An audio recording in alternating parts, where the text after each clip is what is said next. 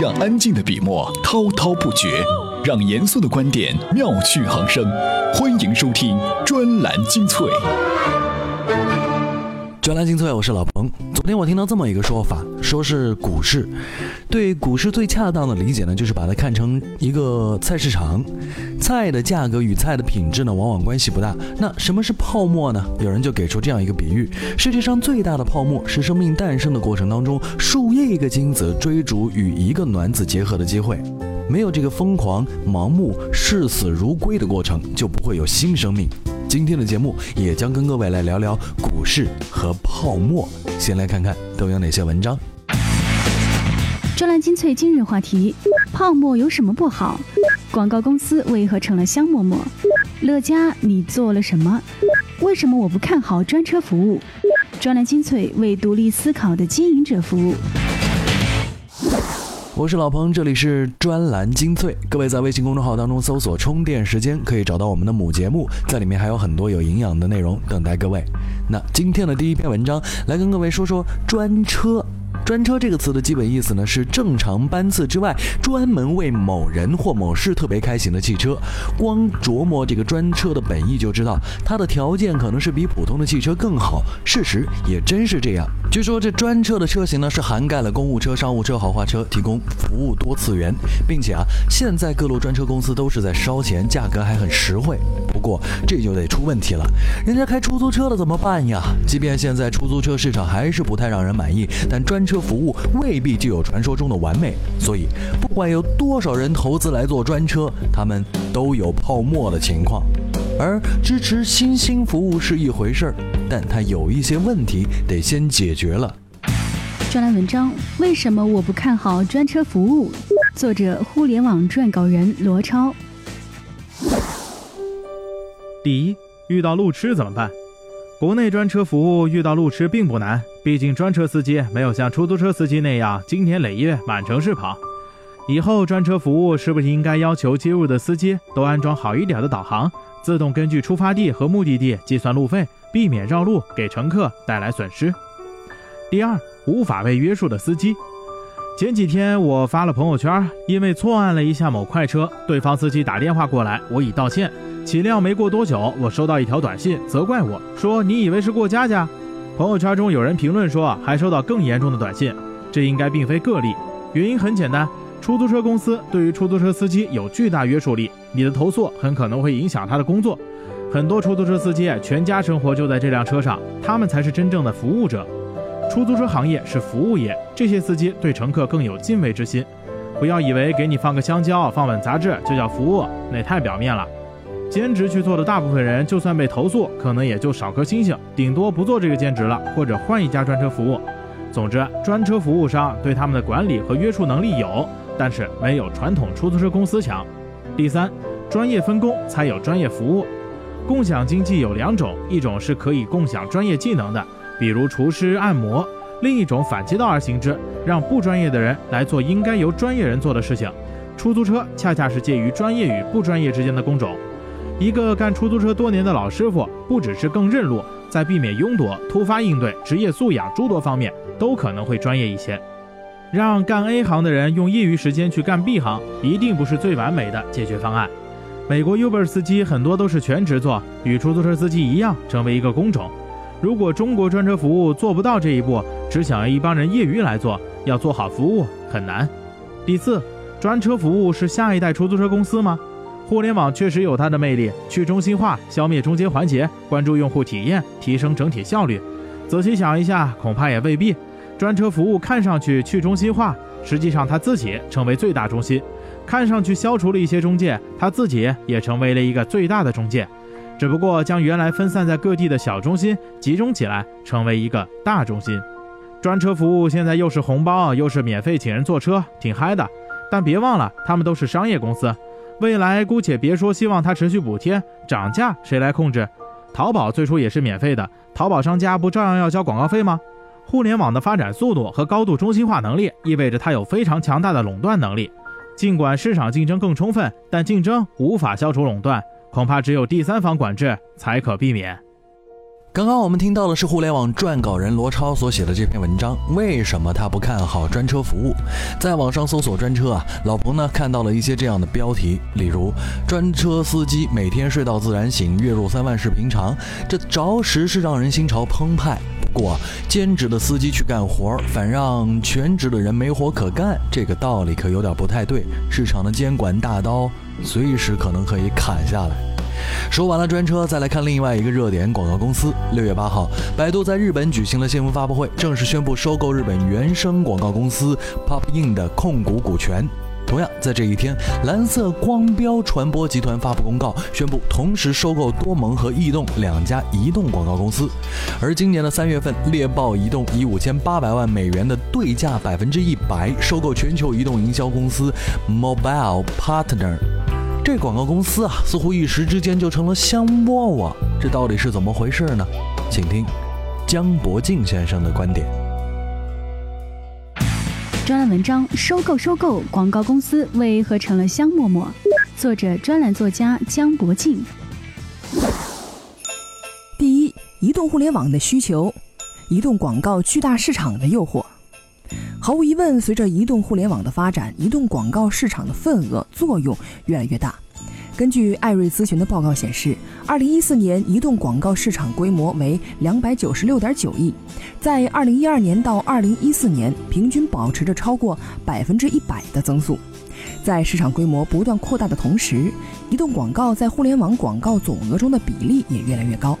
根据艾瑞估计，到二零一八年。互联网广告市场总额有可能会达到四千一百九十八亿，而移动广告总额有可能达到两千两百点五亿元，占将近一半的比例。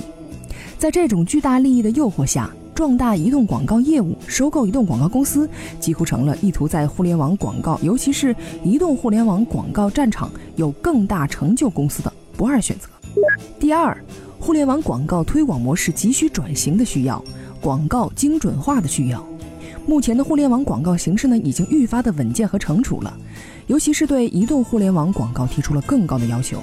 几年前，PC 端那种野蛮推广形式的广告很容易引起人们的反感，那种推广方式也再难行得通。互联网广告推广模式急需转型，尤其是对于百度这样的大鳄，原生广告是最近几年新兴起的广告模式，且发展迅速。像 Facebook、谷歌等早就在原生广告领域布局。相对而言，百度已经属于后来者。第三是国际化的需求。如果说蓝标在国内的布局还属于跑马圈地的话，那猎豹、百度的收购就显示出其国际化的野心了。就拿百度来说，百度搜索在日本市场的失败，应该会让百度痛定思痛。而百度搜索退出市场之后，继续在日本市场运行的移动互联网业务，已经成为百度日后重返日本的救命稻草。如何继续在日本乃至其他国际市场的活力呢？收购 Popping 是一个不错的途径，但是收购了这些香饽饽就能实现一加一等于二甚至大于二的结果吗？广告公司人的因素往往会大于技术因素。如果收购完成后，被收购方的骨干人员都走光了，那广告公司也就成了一具空壳。如果收购方和被收购方不能很好的融合，那未来这香饽饽就会变成馊馒头的可能性也不是没有。所以呢，目前广告公司是香饽饽，将来是什么，还真说不定。不管被收购的广告公司未来是香饽饽还是馊馒头，总之啊，收购广告公司的行为还将会持续出现。除了企业自身的盈利考量之外，最重要的就是互联网公司广告规模正在快速的扩大，互联网广告推广模式急需转型，广告急需精准化和好的消化手段。那专栏精粹节目当中呢，也希望能够有哪位啊做广告的达人看中了，到我们这里一起来聊一聊，我们可以做一些精准的投放和精准的推动哦。当然，我们需要我们的广告有创意、好玩，让大家听起来不但舒适，还能收获福利。上周末呢，为了悼念东方之星沉船事件，几大卫视纷纷表示综艺娱乐节目暂停一周。本以为娱乐圈不会出什么幺蛾子，结果礼拜一一大早就被乐嘉醉酒爆粗事件刷了屏。失控现场的视频网络流传之后呢，发酵成为了非常规的传播事件。但在失控的乐嘉身上，我们看到更多的是眼下真人秀参与者的迷茫和节目制作方的焦虑。那他们都在焦虑啥呢？专栏文章：乐嘉撒酒疯，暴露出真人秀的迷茫。作者：影评人纳兰金梦。迷茫从何而来？尤其针对真人秀的参与者来说，这种迷茫来源于如何真实的展现出可能会为自己赢得关注的特质，而不是在节目中表现得更像一个路人甲。这是事关工作饭碗的问题，所以这也就是为什么现在艺人在真人秀节目之前，成熟的经纪公司已经做好了充分的调研，并为艺人设计好讨巧的形象标准。但有个无奈的客观事实是，当下活跃在荧幕上的真人秀节目已经多如过江之鲤，参与真人秀节目的艺人更是多如牛毛。以往如乐嘉之流在节目中，只要言语犀利就可以冠以毒舌的名号，并被媒体和观众以真性情的标签追捧。只是今非昔比，当今的观众早已被各路艺人以各种前所未有的强刺激变得越来越重口味的时候，乐嘉以往赖以生存的法宝正在经历失败的阵痛，何以解忧？唯有杜康。很难说乐嘉的这次行为没有刻意策划的痕迹，但作秀不等于理性，洒脱不等于真性情。焦虑从何而来？对于节目制作方来说，口口声声的拼创意、拼策划的生存空间越来越小，以版权引进替代山寨的模式，并没有能够解决内容严重同质化的竞争现状。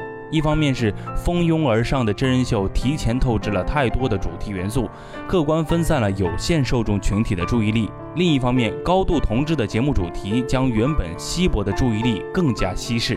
在缺乏大众兴趣点的刺激下，后发的真人秀节目实际上很难撼动类似《奔跑吧兄弟》《爸爸去哪儿》这些具有先发优势、积累了足够多忠实用户且主题大众化的成熟节目。在节目内容无法寻求突破、无法形成长期有效的关注度的时候，在巨大的生存压力面前，绝大多数的节目组都不得不选择剑走偏锋，寻求短期爆炸性的眼球效应。这也就是超级演说家、现场导演未对乐嘉现场喝酒这一明显有悖节目制作基本职业准则的行为加以制止的动因所在。因为他们知道，虽然这段内容并不可能在电视平台播出，但借助在强大的自媒体时代，这一突发的失控现场会很快的通过网络传播出去，并形成远超常规宣传的传播效应。至于原本所秉持的人文情怀与精神内涵，突然变得脆弱的不值一提。这个事件估计也让人想起了孙楠退赛、汪涵救场的故事。现场为什么没有制止这个行为？为什么会让它一直发生还流传出来呢？真是让人觉得费解。最后一篇文章，我们来聊聊疯狂的股市吧。回到主题，前面都是各种疯狂，而接下来有更疯狂的。今年以来，A 股市场的火热表现呢，几乎是让所有的国内外投资者都吃了一大惊。期间呢，不乏声音表示，中国的股市进入了泡沫阶段。股市泡沫意味着什么呢？在英国18世纪南海泡沫中，有人提出，既然政府、公司和股东都从不断上涨的股价中获益匪浅，那么股价上涨就是天经地义的好事，而且啊，股价就一定会继续上涨。这个听着真是让人觉得有点揪心。泡沫怎么可能会是好事呢？专栏文章：泡沫有什么不好？作者：英国金融时报中文网专栏作家朱宁。在中国 A 股上一轮泡沫中，就曾不乏有国内投资者和评论者提出，股市就像啤酒，没有泡沫就不好喝了。似乎泡沫不仅不应让人担心，而且是市场不可或缺的一部分。那么，泡沫究竟有什么不好呢？对于泡沫最早的批判来自于新古典经济学里的奥地利学派。该学派指出，泡沫把本应该投入到更有助于经济长期发展和社会幸福的资源，配置到了短期可以带来投机收益，但中长期没有价值的领域，因此造成了社会资源的极大浪费。比如十七世纪荷兰的郁金香热。除此之外，由于资金被引到了那些不创造价值的领域。因此，对于那些正需要资金支持的新兴产业和创造价值的实体经济领域，无形产生了资金的分流和冲击。另外，泡沫的崩盘会带来市场和社会中预期的突然转向。在泡沫中习惯了资产价格高速上涨的投资者，投资的信心会在崩盘过程中被迅速碾压殆尽。这种崩盘带来的影响时间之长，以至于美国有研究发现，那些经历了美国大萧条的投资者，在其余生中都比别的投资者更加规避风险，更加谨慎。这种投资者信心的丧失，对于任何一个国家今后资本市场和经济发展都无疑是不利的。再者，在泡沫酝酿期间，由于社会流动性的充裕和投资者风险偏好的大幅提升，导致投机活动迅速蔓延到除泡沫领域之外的其他经济部门。例如，在英国南海泡沫巅峰时，英国的房地产也出现了前所未有的泡沫。与此类似，在美国九十年代互联网泡沫期间，美国湾区的房地产市场也创出了一些美国全国最昂贵的交易记录。由于这些资产往往价格虽然高级，但可以贡献的现金流却往往紧张，流动性差，因此在泡沫破裂时，这些衍生的泡沫往往会沉淀大量的资金，导致全经济领域流动性的枯竭，并进一步引发金融危机和经济危机的爆发。在历史上，像郁金香、南海公司这类本身并没有太大价值，也对经济没有太大影响的投机的泡沫的崩盘。却惊人的将荷兰和英国这两个当时西方最强大的国家推入了经济危机。诚然，泡沫膨胀时一切都五颜六色、美轮美奂、炫彩多姿，只要它不破裂。股市可能确实就像啤酒，没有泡沫的啤酒可能口味不会太好。那，没有啤酒的泡沫呢？谢谢。刚才我们听到的是 FT 中文网的专栏作家朱宁的这篇评论：泡沫有什么不好？没有泡沫的啤酒可能口味就不会太好。那么没有啤酒的泡沫呢？用这句话来描述股市泡沫的利货币，估计是够形象的了。所以啊，说到底还是看那个泡沫和啤酒的度的问题。专栏精粹，我是老彭。今天的节目到这里告一段落，咱们下回见。